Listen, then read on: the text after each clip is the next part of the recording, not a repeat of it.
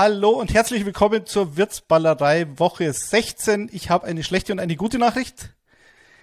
Die schlechte, wie ihr sehen könnt, Emily ist verhindert privat. Äh, sie ist im Freizeitstress. Äh, Heiligabend. Dieses Wochenende, nächstes Wochenende haben wir das gleiche Problem mit Silvester und Neujahr. Und dann in zwei Wochen ist sie für die NFL International unterwegs und besucht Tom Brady in Tampa. Dafür habe ich mir aber eine sensationelle Vertretung ins Haus geholt, nämlich die Kommentatorenlegende Günther Zapf. Günther, was macht die Weihnachtsgans? Äh, sie ist inzwischen schon äh, halb verdaut, würde ich sagen. War sensationell, hat äh, wirklich äh, gut geschmeckt und äh, nochmal Dank an die Schwiegermutter. Die Schwiegermutter, das ist gut. Das ist schön. So soll ja, das ja, sein. Ja, ja, das, das, Ja, ist ja klar. das war ein Weihnacht ist Familie und das ist bei uns auch, wird hochgehalten. Du hast die ganz gestern noch äh, mitgenommen. Heute bist schon wieder im Einsatz. Heute Abend bei den Patriots gegen die Bills in der deutschen NFL-Konferenz von der Zone äh, bei Endzone und Monday Night bist dann auch schon wieder im Einsatz, weil du bist der Mann für alle Fälle an Weihnachten. Hilft ja nichts, oder? Es hilft nichts, ne? Zum einen natürlich äh, wohne ich in München, also für mich ist die Anreise nicht so so stressig wie für den einen oder anderen Kollegen, der wirklich äh, von von weiter herkommt. Und dann sind ja meine Kinder nicht mehr ganz so klein, also die glauben nicht mehr an Weihnachtsmann und da kann man dann durchaus auch mal, ich habe ja auch den, den äh, die Nacht zum Heiligen Abend äh, kommentierend verbracht, äh, aber das, das ist die Familie gewohnt und ich muss auch, ich hatte gestern frei, also das, den 25. Das war dann, war dann auch okay. Das reicht. Und vielen Dank, dass du dir heute Zeit nimmst. Wunderbar. Rechtzeitig zum Kickoff ähm, der Sonntagabendspiele. Und dazu können wir auch natürlich noch kurz über die Spiele von gestern sprechen. Ich habe einen Browns Cap auf, weil das mir sehr leid getan hat. Das ist der, die, die Gewinner der Herzen gestern, die Cleveland Browns. Aber ich meine, da erzähle ich ja nichts Neues. Diese Franchise leidet immer sehr viel. Letztes Jahr haben sie tatsächlich mal ein Playoff-Spiel gewonnen, auch noch gegen die Pittsburgh Steelers. Dieses Jahr wird's ziemlich eng, oder? Oder glaubst du, die Browns haben es noch im Tank, die letzten zwei Spiele zu gewinnen und ein bisschen Glück zu haben?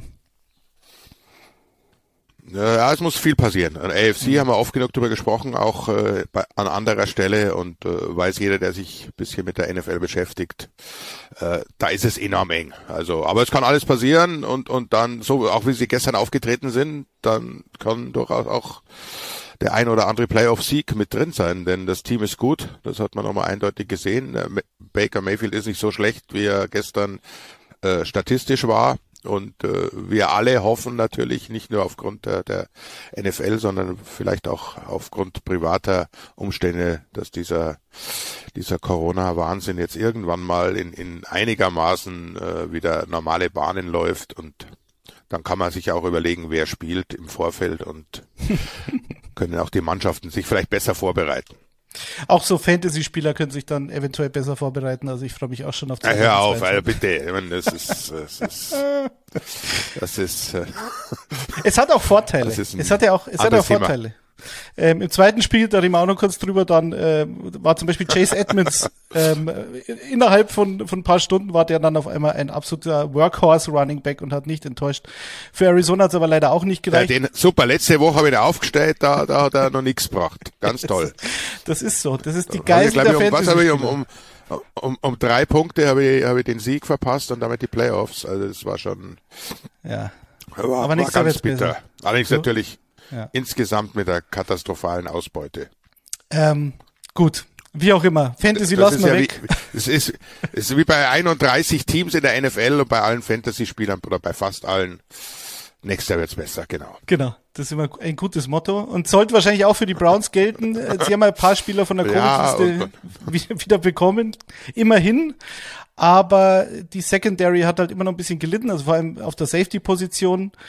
Das hat man dann bei den beiden Touchdowns gesehen. Bei einem war, glaube ich, MJ Stewart, der viele Tackles hatte, letzte, letzte Woche schon äh, auffällig, aber hat halt dann äh, bei einem Touchdown von Davante Adams das Nachsehen gehabt. Wenn du ihn halt, ähm, ja, Mann gegen Mann in der Endzone covern willst mit so einem Spieler, dann wird's eng. Und bei, ja. bei einem anderen Touchdown war es sogar ein Rookie-Cornerback, der ihn da bei so einem All-Out-Blitz dann irgendwie decken sollte. Das kann natürlich nicht funktionieren. Ist für dich Rogers und äh, Davante Adams, die haben ja gestern auch, glaube ich, den Rekord aufgestellt, die Kombination mit den meisten Touchdowns in Green Bay. Äh, Jordy Nelson war dann noch äh, führend bis dahin und jetzt äh, ist Davante Adams auf Platz eins mit Rogers natürlich zusammen. Ist das somit das eins der besten Duos, sagen wir mal, in der Geschichte der NFL für dich? Ja, also das, das äh, auf beiden Seiten ja rein spielerisch schon, was, was mhm. die beiden können, ganz individuell ist, ist herausragend. Und äh, dann dieses äh, fast schon blinde Verständnis äh, miteinander bringt dann nochmal einen Punkt drauf. Nicht und nicht umsonst gibt's ja die, die Gerüchte auch äh, hinsichtlich des Weggangs von, von Rogers oder von Adams, wo der eine hingeht, da will auch der andere hin. Vielleicht mhm. gibt's die ja nur im, im Doppelpack. Also das ist, das ist so eine, so eine zusätzliche Qualität, die, die kannst du auch nicht trainieren. Die verstehen sich einfach gut, was mit Adam, mit Aaron Rodgers ja nicht so einfach ist.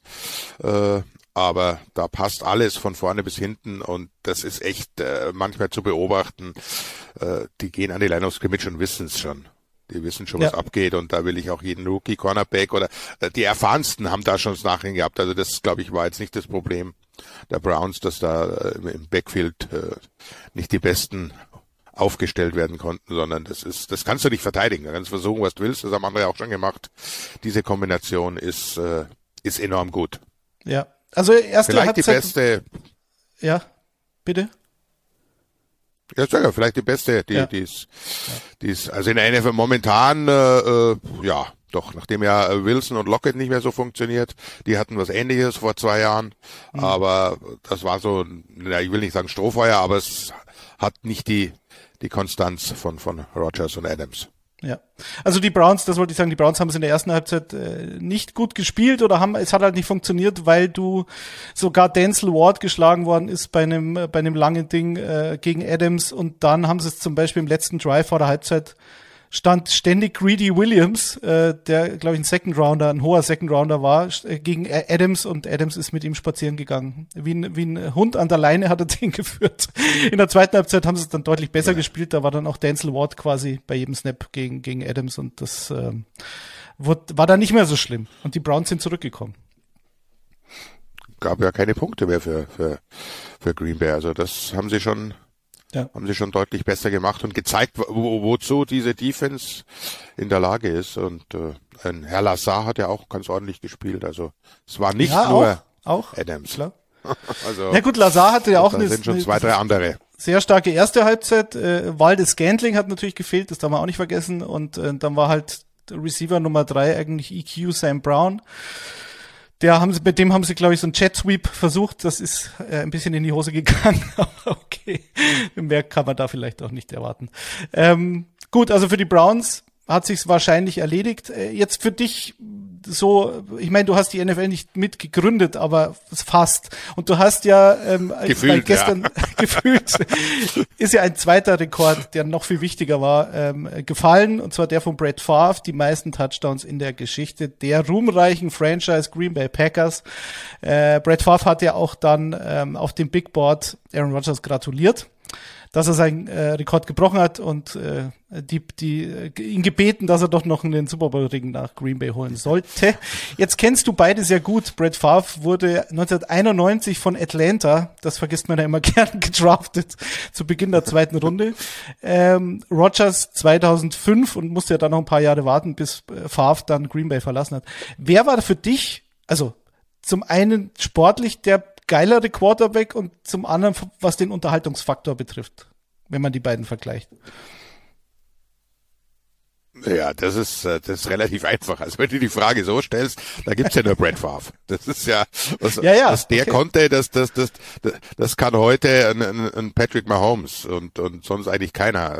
Äh, äh, Allen vielleicht in, in Buffalo noch, aber das, das sieht nicht so spektakulär aus. Aber Brett Favre war wirklich der Erste, der, der auch gegen die Laufrichtung quer über den Platz werfen durfte und sollte sogar. Da, da gab's Spielzüge, die waren extra so angesetzt, was ja sonst und völlig zu Recht Recht auch äh, verboten ist.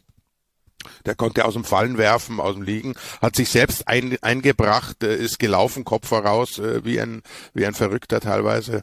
Äh, ist jetzt auch wieder ein bisschen in äh, geworden bei dem einen oder anderen Quarterback, aber das waren eben damals noch andere Zeiten und äh, hat sich auch entsprechend geäußert. Also Unterhaltung können, äh, äh, spezielle Dinge, das, das alles Brett Favre und äh, da möchte ich nochmal die kleine Anekdote anbringen.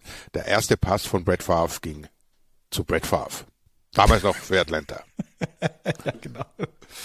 ähm, also er hat irgendwie gut. was. Er hat, er hat was Besonderes. Ja, ja. Aaron Rodgers auf der anderen Seite wollen wir natürlich nicht vergessen, um Gottes Willen, ist ja, ist ja, ist ja eine, nicht umsonst äh, dreimal MVP geworden, ist auch ein herausragender Quarterback. Was mich an dem begeistert, ist einfach diese Lässigkeit, diese, diese Eleganz fast schon, mit der er seine Pässe auf den äh, Millimeter wirft. Hat man auch äh, heute Nacht wieder gesehen, wer aus dem Handgelenk raus schleudert da so, so, so ein Ding. Lazard, der ist wirklich hautnah gedeckt, das kannst du nicht besser machen.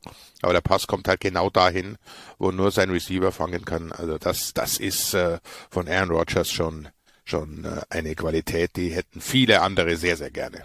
Ja, darauf hat die Frage auch abgezielt. Also der Unterhaltungsfaktor, das sehe ich natürlich genauso.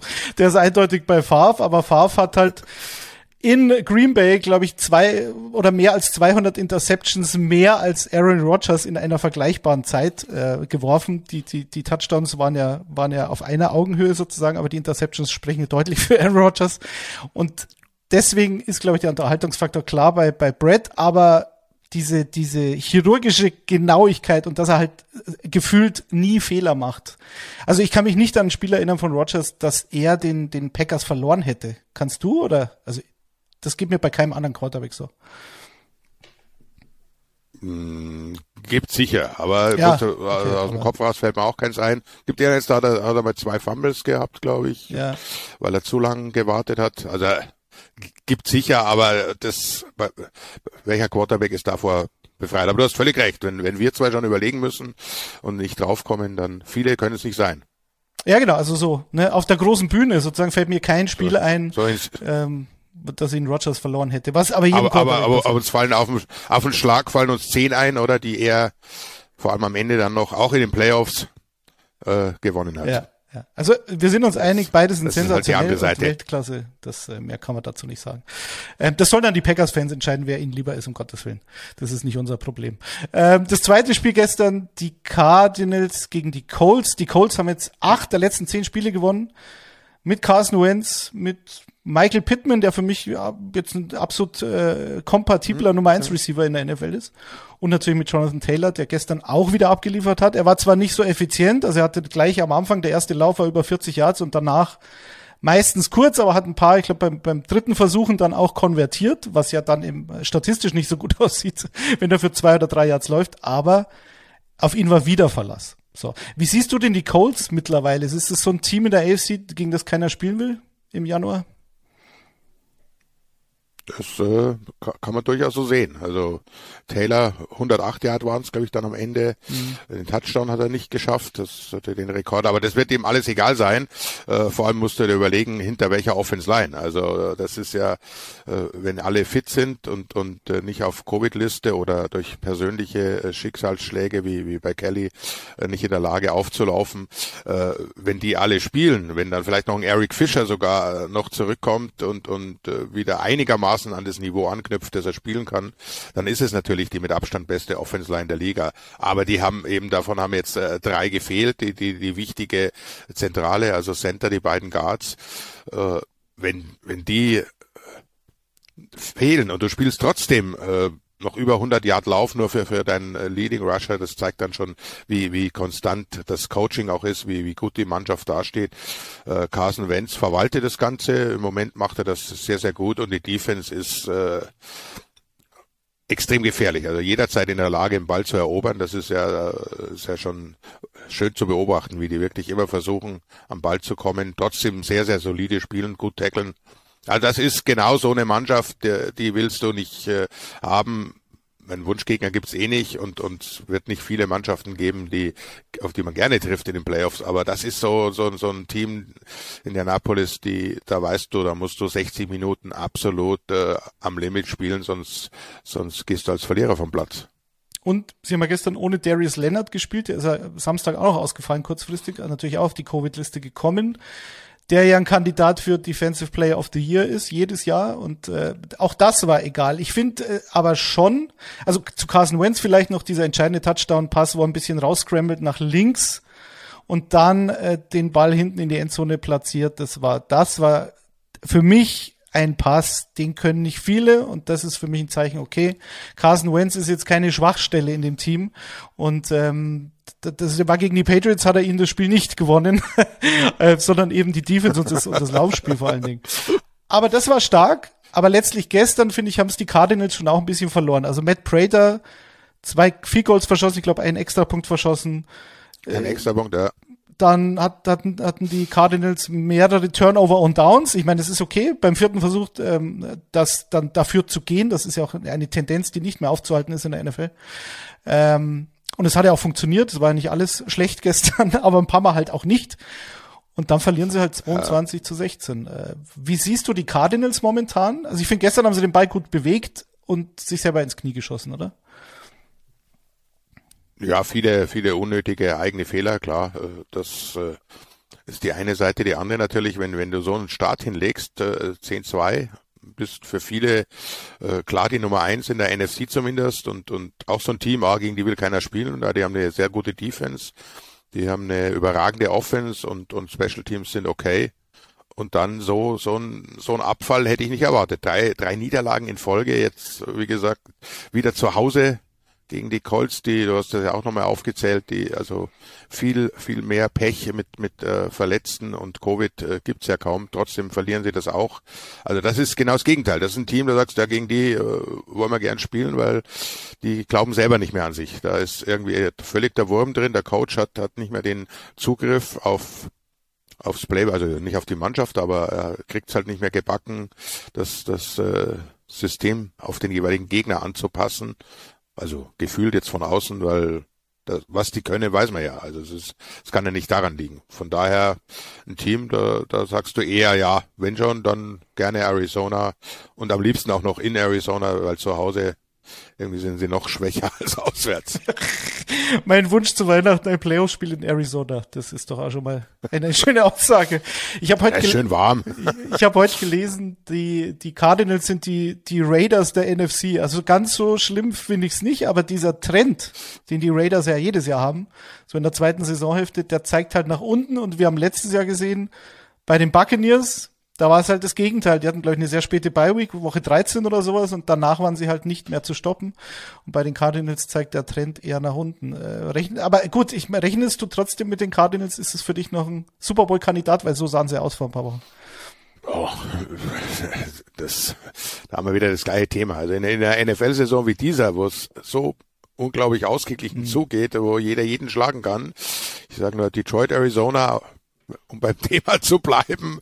Ja. Äh, selbst Jacksonville hat Spiele gewonnen, die Jets, also da ist wirklich alles möglich. Da kann jeder den Super Bowl gewinnen, klar. Und, und das haben wir ja nicht nur im vergangenen Jahr gesehen, sondern die Jahre zuvor. Es kommt nicht darauf an, wie gut du in der Saison spielst, sondern kommt darauf an, dass du in die Playoffs einziehst und dann deinen deinen Höhepunkt erreichst.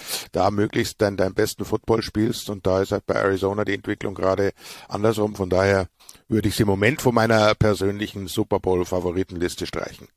Ja, also wir haben heute, deswegen, deswegen spreche ich es an, wir haben halt eigentlich nur Super Bowl Favoriten oder zumindest Kandidaten in der Sendung, wenn wir jetzt noch auf die, auf die, auf ein paar äh, Spiele von heute schauen. Die Cardinals sind noch in der Verlosung, werden wahrscheinlich dann auch in die Playoffs kommen, aber wenn die Rams, die haben wir nämlich auch noch im Programm, wenn die Rams gewinnen gegen die Vikings, dann schaut es mit dem Divisionstitel zumindest schon mal nicht mehr so gut aus. Und dann können sie aber immerhin auswärts spielen. Günther ist da auch nicht schlecht. Aus der jetzigen Sicht. ja, genau. Das, das ist, ist, ist, ist dann die Hoffnung, genau. Ja. Auswärtsspiele ja, müssen die Buffalo Bills auch äh, heute. Das Spiel hast du, wie gesagt, dann in der, in der Endzone gegen die Patriots in Foxborough. Äh, die Patriots haben eine sehr gute Bilanz in Foxborough gegen Buffalo. Ein alter Klassiker. Vor drei Wochen gab es das Spiel im Wind, im, im Blizzard von Buffalo. Das haben dann die Patriots gewonnen, weil sie nur gelaufen sind. Drei Pässe im ganzen Spiel. Letztlich haben es die Bills verloren, weil sie in der Red Zone dann nicht effektiv genug waren. Also Belichick wurde gelobt, aber Sean McDermott hat ja auch gesagt, jetzt übertreiben wir es mal nicht mit dem Lob. Also wenn wir uns nicht so anstellen, dann gewinnen wir es trotzdem. Wie ist denn so dein, dein Ausblick auf das Spiel? Äh, ich weiß, Favoriten zu fragen bei jemandem, der es dann kommentiert, ist immer schwierig, aber was erwartest du von diesem Match?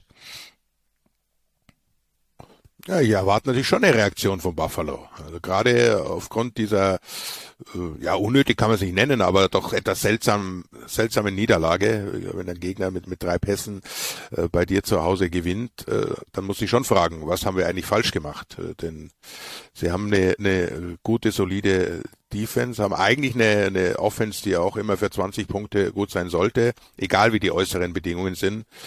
Ob man dann in jedem, jedem äh, bei jeder Chance auf viel Goal setzen sollte, haben wir ja gesehen. Dann denke die Bilder haben wir alle noch vor, vor Augen, wie es den Ball dann 20 Yards nach rechts äh, einfach verbläst das weiß ich eigentlich. Da, da muss ich, das ist eine 50-50 Chance vielleicht, ob der Kicker richtig vorhält, äh, dass dann der Wind den Ball durchträgt. Also hätte man vielleicht anders lösen können in der einen oder anderen Situation und da erwarte ich schon eine Antwort von Buffalo. Auf der anderen Seite, du hast angesprochen, die Bilanz ist katastrophal in, in, in äh, Foxborough und äh, New England natürlich die, die können auch anders spielen, wenn sie wollen. Also wenn man jetzt glaubt, dass, dass die wieder laufen, laufen, laufen, dann kommt sicher äh, Belichick und äh, lässt werfen. Äh, wenn er werfen lässt, dann dürfte es für Mac Jones relativ schwierig werden, weil die Bills haben die beste Passverteidigung statistisch gesehen in der Liga. Die Patriots übrigens die drittbeste. Ähm, also ich kann, könnte mir vorstellen, dass der, der Ansatz, der Gameplan bei beiden relativ lauflastig sein könnte wir haben uns ja vor der Sendung schon unterhalten. Also glaubst du, dass Devin Singletary, äh, dass Devin Singletary und die Tatsache, dass er letzte Woche gegen die Panthers da sehr involviert war, ist überraschend involviert. Also ich glaube, er hatte 22 Rushes, hatte quasi jeden Running Back Snap für knapp 90 Yards, ein Touchdown. Glaubst du, dass die Bills so ihre DNA ein bisschen zur Seite schieben, ähm, die sehr passlastig ist und sagen, okay, wenn wir die Patriots treffen können, und das ist die Schwachstelle, da sind sie middle of the pack gegen den Lauf. Das hat man letzte Woche auch gegen Indianapolis gesehen. Jonathan Taylor, anderes Kaliber als Singletary. Aber glaubst du, sie könnten mit dem Ansatz reingehen oder hältst du es für unwahrscheinlich? Äh, wir gehen alle davon aus. Also das, das, das ist mal klar, dass du natürlich gerade nach dem äh, Spiel gegen die Colts von New England wo jeder wusste, es kommt der Lauf und sie waren trotzdem nicht in der Lage, den zu stoppen, was ja wirklich äh, außergewöhnlich ist, was auch für die Colts spricht, denn eigentlich die letzten 20 Jahre hieß es immer, okay, Belichick mhm. nimmt dir deine äh, Option, deine Angriffswaffe Nummer eins weg und das tut er dann auch. Hat in dem Fall nicht funktioniert. Also Taylor hat äh, trotzdem seine, seine Läufe gehabt und äh, überragend, was waren es, 167 Yards am Ende. Äh, also da kann man nicht davon sprechen, dass, dass sie den kalt gestellt haben. Und das ist natürlich eine Hoffnung, die man sieht. Jetzt ist äh, Indianapolis eine andere äh, Laufoffensive insgesamt. Also es ist ja nicht nur Jonathan Taylor, sondern wir haben vorhin schon mal kurz die, die grandiose Offense Line angesprochen, die da ja noch äh, nahezu komplett zusammen war.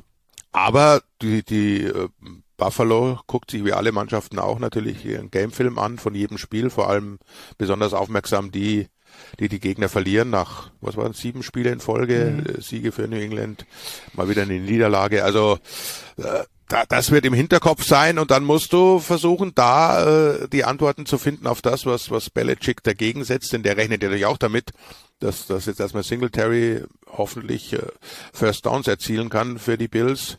Und da musst du halt schauen, was du mit, mit, mit Wide Receiver Screens, mit, mit Screens generell an Jet Sweep, was auch immer äh, dir einfällt, da, dass du also ähnliche, ähnliche Möglichkeiten dir erarbeitest, aber halt nicht nur aus dem reinen Laufspiel raus ich, äh, also ich bin halt so ein kleiner Singletary-Fan und verstehe eigentlich nicht, warum der seit Jahren so mit Zach Moss und dann auf einmal kam Matt Breeder da aus der Versenkung vor ein paar Wochen. Äh, jetzt mittlerweile hat Breeder Zach Moss mehr oder weniger als Nummer zwei abgelöst, aber ich mag Singletary seit, äh, das war glaube ich die Rookie-Saison von Josh Allen, äh, gegen die Texans da haben sie ein Wildcard-Game gehabt, in die Verlängerung rein und Josh Allen äh, völlig kamikaze-mäßig war da da unterwegs. Und da hat Singletary für mich der beste Mann auf dem Platz. Und seitdem verstehe ich nicht, warum man ihn nicht mehr featured. Hat auch viele, viele Pässe gefangen in dem Spiel, glaube ich. Also ich erwarte mir heute ein massive Devin Singletary-Game. Wenn meine Fantasy-Saison nicht leider schon zu Ende wäre, dann würde ich mich freuen, ihn aufzustellen oder ihn zu empfehlen zumindest. Bei den Bills kommt dann noch erschwerend hinzu, dass sowohl Cole Beasley als auch Gabriel Davis, die beide ungeimpft und äh, damit vielleicht sogar nächste Woche ausfallen, nicht dabei sind auf der Covid-Liste stecken. Emmanuel Sanders kommt zurück, aber ich gut, ich meine, der ist jetzt auch schon Mitte 30. Also bleibt übrig Dawson Knox. Ich glaube, die Patriots lassen im Schnitt drei Catches gegen Titans zu und 26 Yards im Schnitt. Also das wäre überraschend, wenn der ein Faktor ist, muss er aber fast. Und natürlich Stefan Dix. Äh, glaubst du, dass, weil du es gerade angesprochen hast, Belichick schaltet dir die beste Waffe aus. Glaubst du, dass Dick, Dix ein großes Spiel haben wird, was er ja eigentlich fast haben muss, wenn die Bills gewinnen wollen? Äh, kann ich mir nicht vorstellen. Also wenn du so fragst, nein. Denn das ist, das ist natürlich, und du hast die, die sehr, sehr gute äh, Defense-Rückraumverteidigung äh, angesprochen von New England, die auch extrem gefährlich ist, was, was Interceptions anbetrifft. Äh, sind mit, mit Dallas 1, glaube ich, oder 1 und 2, äh, die beiden Mannschaften. Aber äh, da wird es dann schon sehr, sehr schwer, vor allem weil die anderen fehlen. Äh, ja, Emmanuel Sanders wird meiner Ansicht nach auch irgendwie nicht richtig eingesetzt bei Buffalo. Wenn ich mir so einen hole, dann, dann muss ich natürlich auch einen Plan im Hinterkopf haben eigentlich, um denn er hat immer noch seine Fähigkeiten, er ist immer noch äh, schnell, läuft exakte Routen und dann muss ich halt den, den Gameplan auch entsprechend auf ihn ein bisschen zuschneiden. Denn äh, Stefan Dix allein, das hat man ja in Minnesota gesehen, ohne Adam Thielen war er auch äh, äh, deutlich weniger erfolgreich. Also der braucht den äh, Komplementär-Receiver und wenn man da Sanders, meiner Ansicht nach könnte man ihn ein bisschen besser einbinden. Aber um die Frage zu beantworten, nein, Stefan Dix wird meiner Ansicht nach kein, kein großes Spiel haben. Schauen wir mal. Äh, auf der anderen Seite die Patriots, äh, wenn sie Mac Jones ein bisschen verstecken wollen, was oder das wäre jetzt negativ ausgedrückt, aber er muss ja nicht viel machen dieses Jahr. Er macht sehr gut. Ich finde, er er, er hat auch einige sehr präzise Dinge, also er ist sehr akkurat, was ja die Grundvoraussetzung ist für eine gute Rookie-Saison, aber er muss nicht viel riskieren, weil halt die Defense so gut ist und weil sie ein dominantes Laufspiel haben. Das hilft ihm natürlich. Da bin ich gespannt. Damien Harris wird wahrscheinlich spielen. Ramondre Stevenson ist out. Der ist krank und dann war er auf der Covid-Liste. Also es hat sich herausgestellt, dass das der Grund für die, für die Krankheit war. Für die ähm, Krankheit war. Genau. Jetzt schauen wir mal. Brandon Bolden wäre dann die Nummer drei. Der ist, glaube ich, auch angeschlagen. Also viel haben es da nicht mehr und ähm, ich bin gespannt. Ich tendiere ein bisschen zu Buffalo. Du, Patriots zu Hause? Ja, eher wenn, wie gesagt, mit Tipps so in Spielen, die man kommentiert, ist immer schwierig, aber Tendenz äh, rein aus der Historie und und und das, was, was New England angestellt hat, eher eher Patriots, ja. Okay, gut. Dann kommen wir zum nächsten Spiel. Rams gegen Vikings. Das ist jetzt ein NFC-Knaller zu nennen, wäre vielleicht ein bisschen übertrieben, weil die Vikings dann halt doch zwei Spiele in Folge jetzt zwar gewonnen haben, stehen jetzt bei 7-7. Sie haben dieses Donnerstag-Nachtspiel gegen Pittsburgh gewonnen, was sehr unterhaltsam war. Da waren sie in der ersten Halbzeit schon klar vorne und dann, und dann kamen die Steelers wieder zurück. Ähm, ja, hat dann aber trotzdem nicht gereicht. Kirk Cousins hat mir, ich sehe den nie so kritisch wie viele andere, aber hat jetzt auch ein paar schwere Wochen eigentlich hinter sich. Jetzt spielen sie gegen die Rams zu Hause immerhin. Glaubst du, das wird ein Shootout? Oder eher nicht? Äh, Wenn es ein Shootout wird, dann könnte es schwierig werden für, für die Vikings. naja, da, Justin Jefferson. dann doch bei den Rams. Ja, ja, ja, klar. Ähm, ich meine, Cooper Cup. Aber wieso nicht? Ja, eben. Also hm. das da haben wir, haben wir schon äh, viel Offensivkraft auf dem Feld. Also das, das ist klar. Cooper Cup äh, wird immer äh, übergangen, aber meiner Ansicht nach durchaus dürfte man ihn erwähnen, wenn es um MVP geht. Er wird es nicht gewinnen, ist auch klar, aber, aber was der leistet in dem Jahr, ich weiß nicht, wann das letzte Mal ein Receiver in, in allen drei Kategorien äh, vorne war, weil wenn das bis zum Ende des Jahres durchhält, sensationell. Also Touchdowns, äh, Yards und, und, und Receptions ist er überall ja die Nummer eins. Mhm. Und äh, jeder weiß es, das ist ja immer das Besondere, wenn du, wenn du äh, einen Spieler hast, der mal ein, ein glanzvolles Spiel hat oder, oder zwei, drei, das, das, das kennen wir alle. Aber ein Spieler jetzt über drei, vier Jahre hinweg, äh, wo jeder weiß, das ist der Go-To-Guy, äh, das ist der Edelman bei, bei, bei den Rams, und trotzdem macht er seine Yards, macht seine Touchdowns. Das ist schon eine besondere Qualität. Mit, mit Stafford versteht er sich offensichtlich von Anfang an extrem gut. Also die waren frühstücken, deswegen äh, wahrscheinlich. Genau, könnt, könnt, könnte Spaß machen, die Partie. Äh, vor allem, äh, glaube ich, für Rams-Fans. Ja, es, also es ist, ich halte es jetzt nicht für ausgeschlossen, dass es doch kein Shootout wird, weil äh, da, da spielen mit die beiden besten Pass-Rushing-Teams gegeneinander. Also die, die Vikings haben, glaube ich, tatsächlich die meisten Vikings Sex in der Liga. Ja. Ähm, und die, die Rams, da hat Von Miller letzte Woche seinen ersten Sack gehabt. Äh, dazu Aaron Donald, Leonard Floyd, das ist schon die Creme de la Creme, wenn ich jetzt so, so Trios, Pass Rush Trios nehme in der Liga. Die Vikings sowieso. Ähm, weil du äh, gesagt hast, mit Cooper Cup ähm, in allen drei Kategorien, also Receptions, Yards und Touchdown Catches Nummer eins. Der letzte war übrigens Steve Smith 2005. Da waren sie im, also die Panthers im NFC Championship Game, das weiß ich noch, in Seattle. Und äh, alle haben sich auf Steve Smith gestürzt. Also der wurde, glaube ich, getrippelt in dem Spiel. Und äh, war wirklich die einzige Waffe, die sie hatten. Da sind, glaube ich, die, die Rams schon ein bisschen äh, diverser aufgestellt. Aber ähm, Robert Woods ist ausgefallen. Sie haben OBJ. Glaubst du, das könnte ein, eine OBJ-Eskalation werden? Das kann ich mir nämlich zum Beispiel gut vorstellen. Ja, er kommt immer besser in Tritt. Also er findet ins Playbook rein.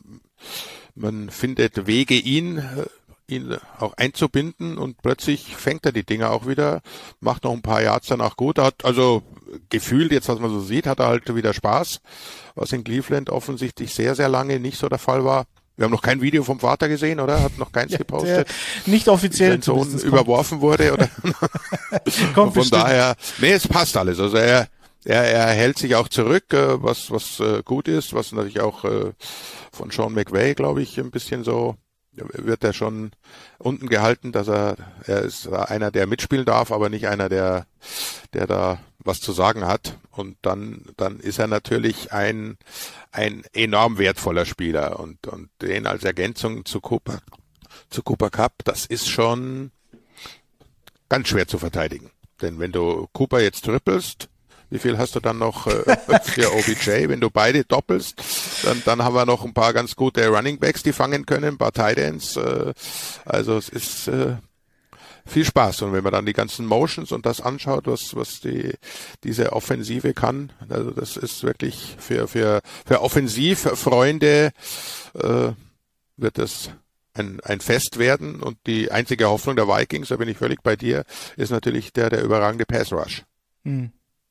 Und natürlich, wie gesagt, Justin Jefferson, äh, da sagen wir, ja, Jalen Ramsey wird sich um Jefferson kümmern, davon kann man jetzt mal ausgehen, aber Jefferson wird ja auch so äh, Pre-Snap, Motion-mäßig dann im Slot und so. Also ich glaube, weiß nicht, ob, ob Jalen Ramsey ihm da hinterher ähm, hecheln wird, wie man das jetzt bei einem klassischen Outside-Receiver vielleicht machen würde. Das passt ja dann auch gut zu, zu Ramsey, aber ähm, Adam Thielen spielt vielleicht, sieht ganz gut aus, aber das hat dann die Frage, wie er mit seinem mit, mit einem halben Knöchel da daherkommt nach einigen Wochen Pause.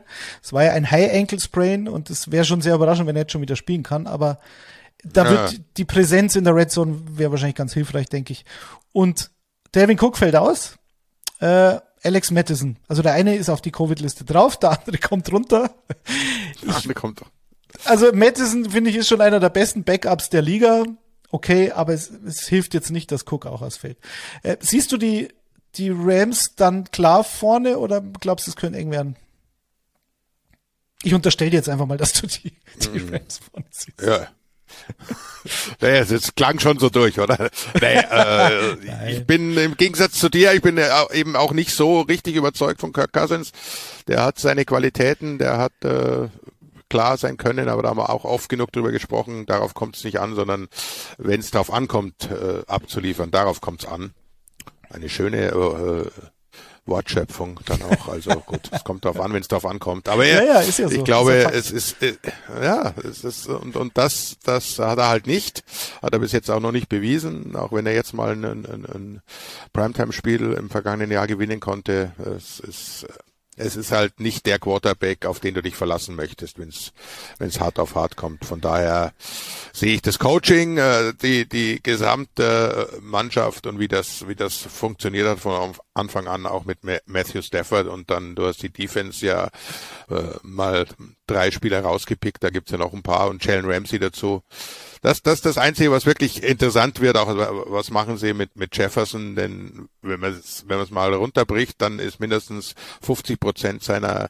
seiner Dinger sind, sind diese Deep Slants und äh, da muss doch mal irgendein Weg dagegen, auch wenn er das sensationell läuft.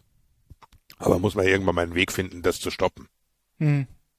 Ja, und dann ich. ist halt die Frage, Wie, wie fit ist Thielen, weil der könnte ihm dann natürlich ähm, dann haben wir wieder die Doppel-Trippel-Geschichte, weil dann steht halt Thielen frei und das willst du ja auch nicht haben. Also mal sehen.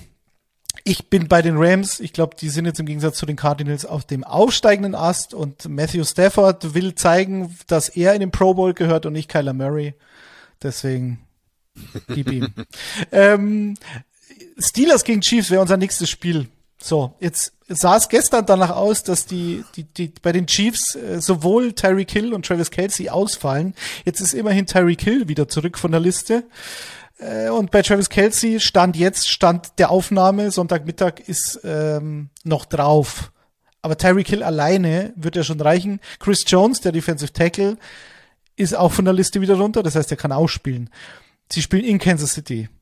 Und du hast die Steelers, jetzt haben die Browns verloren, äh, die Bengals haben eine Riesenchance gegen die Ravens im direkten Vergleich. Wenn die Steelers da noch mitmischen äh, wollen, dann müssen sie ja fast in Arrowhead gewinnen. Hältst du das für möglich? Ja, natürlich. Du nicht? Äh, Provokativ ja, wenn wieder alle Bei den dabei Steelers sind. ist eben, ich, ich, glaube, die Steelers sind äh, das Team im Mikrokosmos, das vielleicht am, am, am besten diese NFL-Saison zusammenfasst. Wenn du sie abschreibst, dann kommen sie plötzlich, gewinnen wieder. Und wenn du sagst, ah, jetzt sind die Steelers wieder da, Defense funktioniert, äh, Big Ben hat seinen Rhythmus gefunden, dann verlieren sie wieder äh, sang- und klanglos eine Partie. Also es ist ihnen alles zuzutrauen, äh, in Arrowhead zu gewinnen. Haben sie auch schon geschafft, auch schon in den Playoffs. Waren andere Zeiten, aber momentan nein, aber es ist nicht unmöglich. Ähm, die Steelers haben gegen die Titans letzte Woche gewonnen. Das wäre jetzt auch wieder so ein, so ein Thema. Ähm, wie konnte das passieren? Die haben gleich insgesamt 170 Yards gegen die Titans zustande gebracht. Die, Titans haben, haben sie gewinnen lassen. haben sie gewinnen lassen, okay. Das, haben sie ins Knie geschossen. Ja, das war, das, das, das, äh, kann man nicht anders sagen. Also das Spiel hatte ich, glaube ich, auch in der Endzone. Also, also ich habe das äh, dann logischerweise komplett verfolgt und also das darfst du eigentlich nicht mehr aus der Hand geben, aber das ist eben genau, was ich, äh, was ich vorher gesagt habe.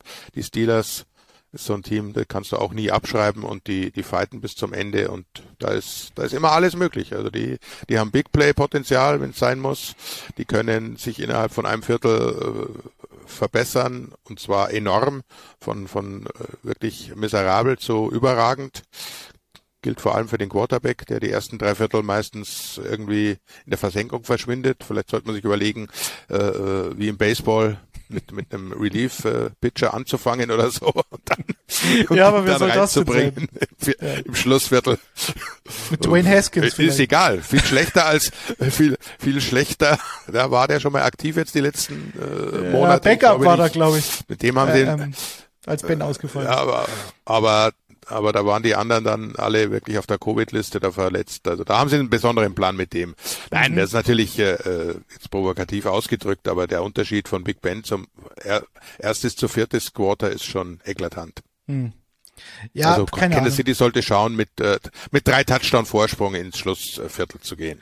Ja, und vielleicht, so, also ich, so wie Minnesota. Ich, ich muss mir das nochmal genau anschauen oder du kannst es mir dann erklären, warum Najee Harris teilweise Spiele hat, wie gegen die Titans. Da hat er, glaube ich, keine Ahnung, zwölf Rushes für 18 Yards oder so.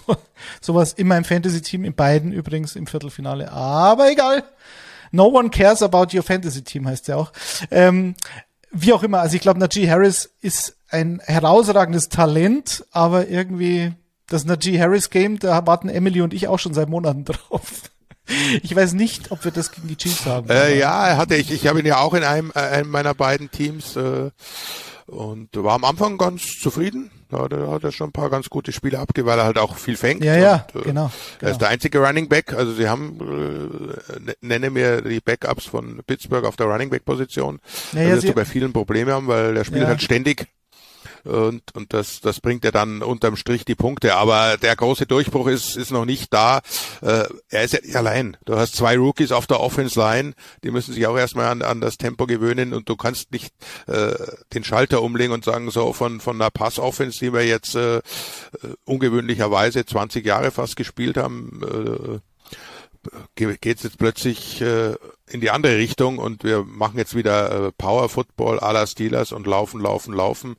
Äh, das liegt nicht am Running Back allein. Also da sind viele andere mhm. Faktoren mit drin. Äh, die Wide Receiver, die sie momentan haben, äh, sind meiner Ansicht nach auch nicht äh, die besten Blocker, die es in der Steelers Geschichte schon mal gab. Da, da haben wir schon ganz andere gesehen. Wenn wir an Heinz Ward denken und, und Konsorten. Chuchu fällt aus. Das ist auch einer zum Beispiel, der, der unterschätzt ist als Blocker. Also da kommt vieles zusammen, aber die Entwicklung ist da. Also solltest du irgendwie äh, in einer Keeper League spielen, dann Natürlich. kannst du Nerchi durchaus behalten. Da spielen wir beide drin, Küni.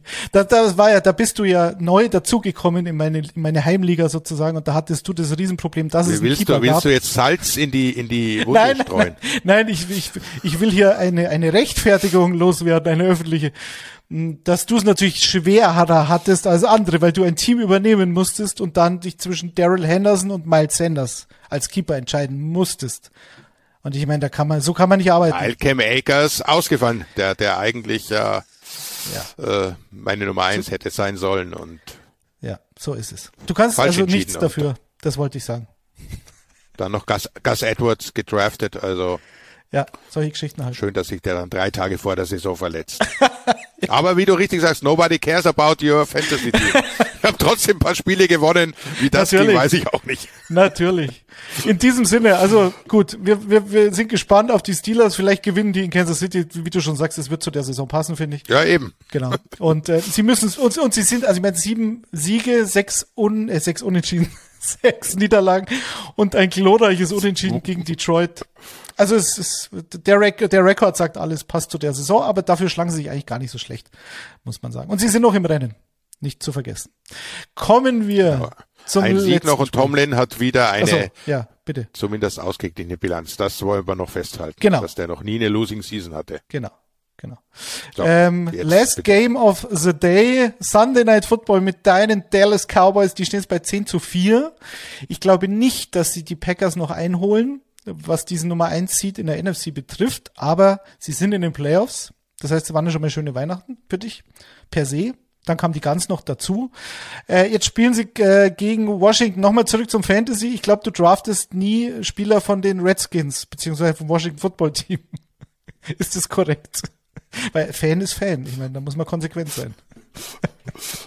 Das ist korrekt. Okay. Nein, das geht nicht. Das ist, äh, ja. Das ist die, die, die, die einzige Ausnahme, die ich mache. Und das ist halt so. Das geht. Ja, nicht. ist halt so. Meinem Team, kein, meinem Team darf, kann da keiner stehen. ich wüsste auch nicht wer. Aber ich, ich, ich, ich also. drafte, drafte nicht nur, nur kaum. Äh, es gibt schon wer. Also es gab immer mal wieder auch Gibson jetzt. Äh, ja klar. Also es gibt durchaus und das ist ja, es ist ja eine, es ist ja nicht nicht äh, verbohrt. Es ist einfach, das macht man nicht. Und es gibt durchaus Spieler auch in der Historie der des Washington Football Teams äh, denen ich sehr, sehr gern zugeschaut habe, also die, die ich auch durchaus geschätzt habe. Nicht viele, gebe ich auch zu, aber die hatten schon, hatten schon ein paar ganz nette Jungs. Also Gary Green ja, ist, ich meine, wenn ich jetzt Fantasy zum Beispiel äh, einer. Wer? Na, abgesehen von Fantasy, also das ist äh, generell als als Footballspieler. Aber es sind wenige, das ist das ist klar. Na, wenn ich jetzt Fantasy Fußball spielen würde, dann würde ich wahrscheinlich auch selten Spieler von München Gladbach draften. Also von dem her, ich kann es schon nachvollziehen als FC-Fan. So, äh, Washington in Dallas. So, die Cowboys verlieren zu Hause gegen die Broncos beispielsweise. Also ich halte es nicht für ausgeschlossen, dass das Washington Football Team hier eine Chance hat. Was sagst du denn aber jetzt mal, was die Cowboys betrifft zu dieser Saison? Bist du zufrieden? Bist du zuversichtlich? Macht dich die Defense heiß auf die Playoffs? Was ist anders als in den Jahren zuvor? Oder ist alles gleich? Hm, nein, also das, das, das äh, ist schon eine ganz, ganz ordentliche Saison, die, die überragend begonnen hat. Äh, da war die Defense dann noch relativ schwach, aber da die Offense hat 40 Punkte gemacht, dann ist es auch egal. Äh, dann kam dieses Denver-Spiel, also das erste verloren gegen Tampa, ganz knapp mit zwei Punkten, hätten sie sogar gewinnen können. Äh, gegen den Titelverteidiger, da sagst du noch, okay, Eröffnungsspiel, ah, sieht gut aus. Dann der sechs Siege in Folge. Dann kam dieses Denver-Spiel, irgendwie AFC West. Das, das passt nicht zusammen mit Dallas. Haben sie ja drei von vier verloren. Also das ist irgendwie das System passt ihnen nicht. Mhm. Nee, generell natürlich, klar, was soll man sagen? Das ist eine, eine, eine sehr, sehr gute Saison, vor allem, weil sich die Defense so, so enorm gesteigert hat. Also da sieht man mal, was, was Coaching ausmacht. Mike Nolan raus, völlig zu Recht, äh, warum der da je stand, ist, muss uns McCarthy mal privat erklären welche Bilder der äh, hat oder welche Leichen im Keller. Ja, Kommt Dan Quinn rein, äh, äh, der ja vorher schon bewiesen hat, bevor er Head Coach äh, in Atlanta wurde, was er, was er als Defense Coordinator kann und hat da meiner Ansicht nach nochmal einen draufgesetzt, hat das Talent äh, richtig eingeschätzt, ein Jalen Smith zum Beispiel entlassen, äh, der für mich die letzten beiden Jahre schon auch äh, da nicht, nicht äh, diesen Vertrag wert war, den man ihm gegeben hat und so weiter. Also das ist schon schon eine absolute Top-Defense, mit der du in die Playoffs gehen kannst. Und dann hast du auf der anderen Seite die vielleicht talentierteste Offense, wenn du alles zusammennimmst. Eine, eine nicht überragende, die Zeiten sind vorbei, aber eine sehr, sehr gute Offense-Line, wenn alle, muss man ja immer dazu sagen, wenn alle spielen. Tyron Smith soll vielleicht äh, jetzt Sonntagnacht wieder einsatzfähig sein. Das wäre sehr wichtig. Aber dann hast du drei überragende Receiver. Also ich glaube, die, die, die, die Receiver-Crew, kannst du mir eine andere nennen, die drei solche Kaliber aufbieten kann. Du hast mit, mit Schulz einen sehr, sehr guten Tight End und du, du hast natürlich mit, mit, mit Sieg und Pollard zwei auch äh, Running Backs. Da kann Cleveland noch mithalten, vielleicht als, als One-Two-Punch, aber sonst auch wieder große Anmerkung, wenn sie fit sind. Mhm. Und du hast Dak Prescott, die, die plötzliche Wundertüte, der, der leider nach seiner Wadenverletzung nicht mehr der Dak Prescott ist, der, den wir vorher kannten. Ja, das war ja auch vor zwei Aber das Wochen kann ja wieder kommen. Gegen Washington so, ne? Da war ja, da waren sie ja klar vorne und haben das Spiel dann fast noch aus der Hand gegeben. Dank einem Pick Six zum Beispiel von, von Prescott. Also, wenn ich Cowboys-Fan wäre, dann würde mir das ein bisschen Sorgen machen und natürlich, wie du schon sagst, die beiden Runningbacks, weil Pollard hat eine äh, äh, gespaltene Plantarfaszie und Günther, wem sage ich das? Das ist eine Katastrophe. Das ist schmerzt beim Aufstehen bei jedem Schritt. Wer kennt sie nicht? Das die Plantarfaszie. Für, für, für einen Running Back nicht so angenehm, ne? Also wenn der, ja, wenn jeder Schritt wehtut. Ja. ja das ist unangenehm. Das, und wenn man ein paar Mal cutten muss im Spiel und so, das ist äh, nicht ideal, würde ich sagen. Und Sieg, ich meine, keine Ahnung, also der hat jetzt sechs Spiele in Folge mit unter vier Yards pro Lauf, wobei das ist, die Statistik ist immer schwierig, weil macht er einen für 80, dann, dann ist er da weit drüber, egal was danach passiert. Siehe Jonathan Taylor gestern Abend oder ge gestern Nacht. Wann war der Aber, letzte über 80? Genau. Aber er hat ja nicht mal den über 80 gemacht, jetzt so kommt die Statistik zustande. Also ähm, er scheint mir nicht mehr so explosiv zu sein, wie wenn er fit wäre mit seinem ledierten Knie. Das wird sich auch bis zu den Playoffs, glaube ich, nicht mehr großartig ändern. Auf der anderen Seite ist halt die Defense ähm, überraschend gut. Ich fand's lustig in der Offseason, weil als Dan Quinn verpflichtet wurde, dann hier ähm, NFL Twitter hat sich schon wieder in Häme ergossen. Ja, ja, der Erfolgscoach von den Falcons. Und ich habe gesagt, Moment, ich meine, du hast es gesagt. Gus Bradley hat damals in Seattle die Legion of Boom quasi gegründet und Dan Quinn war aber der Defensive Coordinator beim Super Bowl Sieg in Seattle. Und das war ja der Grund, warum er dann nach Atlanta als Head Coach gehen durfte und war, glaube ich, bei den Florida Gators auch schon ein gut, sehr guter Defensive Coordinator. Also ich hat das nicht ausgeschlossen, dass es funktioniert. Was sagst du zu dem Pass Rush Trio? Weil vorher hatten wir es bei den Rams. Ist äh, Randy Gregory die größte Überraschung der Saison zusammen mit Micah Parsons? Also wer hat dich mehr überrascht? ähm, dazu haben sie ja den Marcus Lawrence auch noch. Also die drei sind schon massiv, oder? Ja, jetzt wieder. Das, hm. Die haben ja, glaube ich, zusammen noch gar nicht gespielt. Ja, eben. Vor, vor genau, wenn Woche. sie jetzt mal alle fit sind. Erst ja. war Gregory gesperrt, dann Lawrence äh, verletzt, äh, Micah Parsons, Gott sei Dank, und das sollte auch so bleiben, äh, spielt ständig. Jetzt sind sie also alle drei endlich mal zusammen. Da, ja, da, da, da ist schon richtig was los. Äh, Randy Gregory, ja, bin auch äh, sehr positiv überrascht, dass er nicht auffällt außerhalb des äh, Spielfelds, sondern auf dem Platz, ansonsten ruhig ist, nicht nichts anstellt, was ja auch durchaus mal vorkommen könnte. Durchaus. Mhm. Gern, gerne weiter, gerne weiter so. Und gerne Und? natürlich auch gegen Washington. Also, also sechs gegen Washington sind schon besondere. Ja. Ja, ja gut. Wenn du es so sagst, dann klingt's auch gut, ja. Ähm, wenn wir noch gegen die, also wenn wir die Secondary noch äh, anschauen, kurz. Trevor und Dix, ist Trevor und Dix jetzt ein ja. guter Cornerback für dich oder einfach nur ein Ballhawk? Und das war's. Oder beides? Ja, beides. Genau damit, dadurch ist er ein guter Cornerback. Er ist kein Shutdown-Corner, das, mhm. äh, das soll er auch nicht sein, sondern der, äh, das System ist so. Ich meine, das ist ja auch Dan Quinn. Der, der sagt lieber, äh, gebe ich mal ein paar Yards ab, aber dafür erober ich drei, vier Bälle pro Partie. Das unterm Strich äh, zahlt sich das mehr aus. Äh, und darum hat Trayvon Dix ja auch die Freiheit, dass er durchaus mal das Risiko eingeht, auch völlig äh, blind dazustehen und dem Receiver nachzuwinken, der zum Touchdown läuft. Das äh, gibt's natürlich. Aber prinzipiell ist er immer nah dran.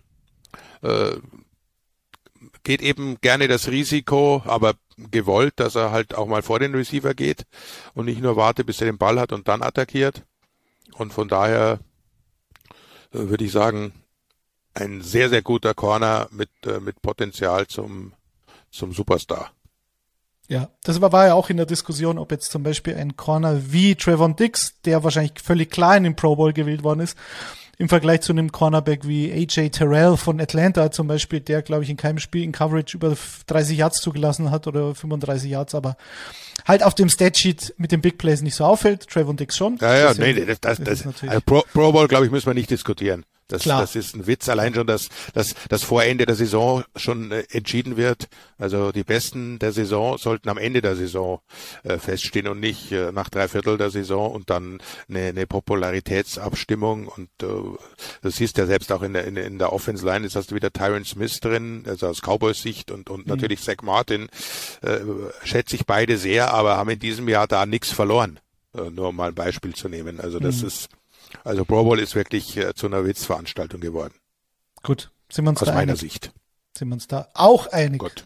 Äh, Washington, dass wir die über Washington auch noch ganz kurz reden. Also Antonio Gibson ist fraglich, der hat wieder einen ja, Turf-Toe. Der, der hat einen Turf-Toe. Schlimm wie Plantarfaszien. Das ist fast genauso schlimm. Äh, also Jared Patterson für Fantasy-Spieler, die auf den letzten Drücker vielleicht noch jemand brauchen, könnte ein Faktor sein, weil JD McKissick ist ja auch äh, auf Injured Reserve. Da wird's also dünn. Und ansonsten Jonathan Allen ist zurück, äh, Montez Sweat ist zurück, also die D-Line ist nicht mehr ganz so dezimiert. Chase Young fehlt natürlich. Schade, wie ich finde, weil diese, also was sie sich da zusammen gedraftet haben, ja. die D-Line ist schon, ist schon geil, oder? Im Prinzip, wenn alle da wären, natürlich. Wenn, wenn alle da wären, ja. Chase Young ist auch so ein Spieler, den ich sehr, sehr gern sehe, auch wenn er dieses Trikot trägt. Bin mal gespannt, wie die dann nächstes Jahr heißen. Soll, so, angeblich gibt's ja nächstes Jahr einen Namen. Ja, hoffentlich nicht. bleiben bei Football Team. Ich weiß es nicht, aber, ja. aber äh, das, das ist schon, das ist gefährlich und natürlich, das ist immer, äh, kannst du sagen, was du willst. Das war früher Cowboys gegen Indianer, das ist es jetzt äh, nicht mehr, aber es ist immer noch Washington gegen Dallas. Es ist die die härteste Rivalität, äh, die wildeste in der NFL. So, das glaube ich, Historiker würden das auch bestätigen wenn es auch in letzter Zeit nicht so ist. Und da ist immer alles möglich. Also ich erinnere gerne immer an dieser Stelle an 1989, als ein gewisser Troy Aikman äh, eine 1 zu 15 Saison hingelegt hat, also nicht er allein, aber die, die Dallas Cowboys, was war der einzige Sieg? Natürlich in Washington, als die wirklich noch zwei Jahre später haben sie ja Super Bowl gewonnen. Also da, das war ein Washington-Team vom Allerfeinsten. Also da ist immer alles möglich. Und daher kannst du bei so einem Spiel als, als Dallas-Fan immer nur Daumen drücken und hoffen. Und es ist Sunday Night Football. Das ist doch auch immer schön. Das ist eigentlich der Höhepunkt der Woche, normalerweise. Und ich glaube, die Washington hat sogar einen positiven Rekord.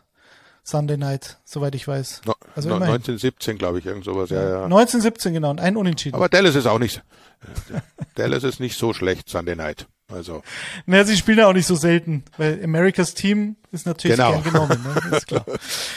Gut, ja, aber, dann, aber, aber ja. es ist, die, die werden immer beschimpft, aber schau, schau dir die, die Ratings an, wenn die spielen, dann ist es halt, dann, dann schauen die Leute zu. Das, das, das Dallas New Indian Spiel war ja, glaube ich, das meistgesehene äh, Regular Season Game der letzten, was weiß ich, wie viele Jahre.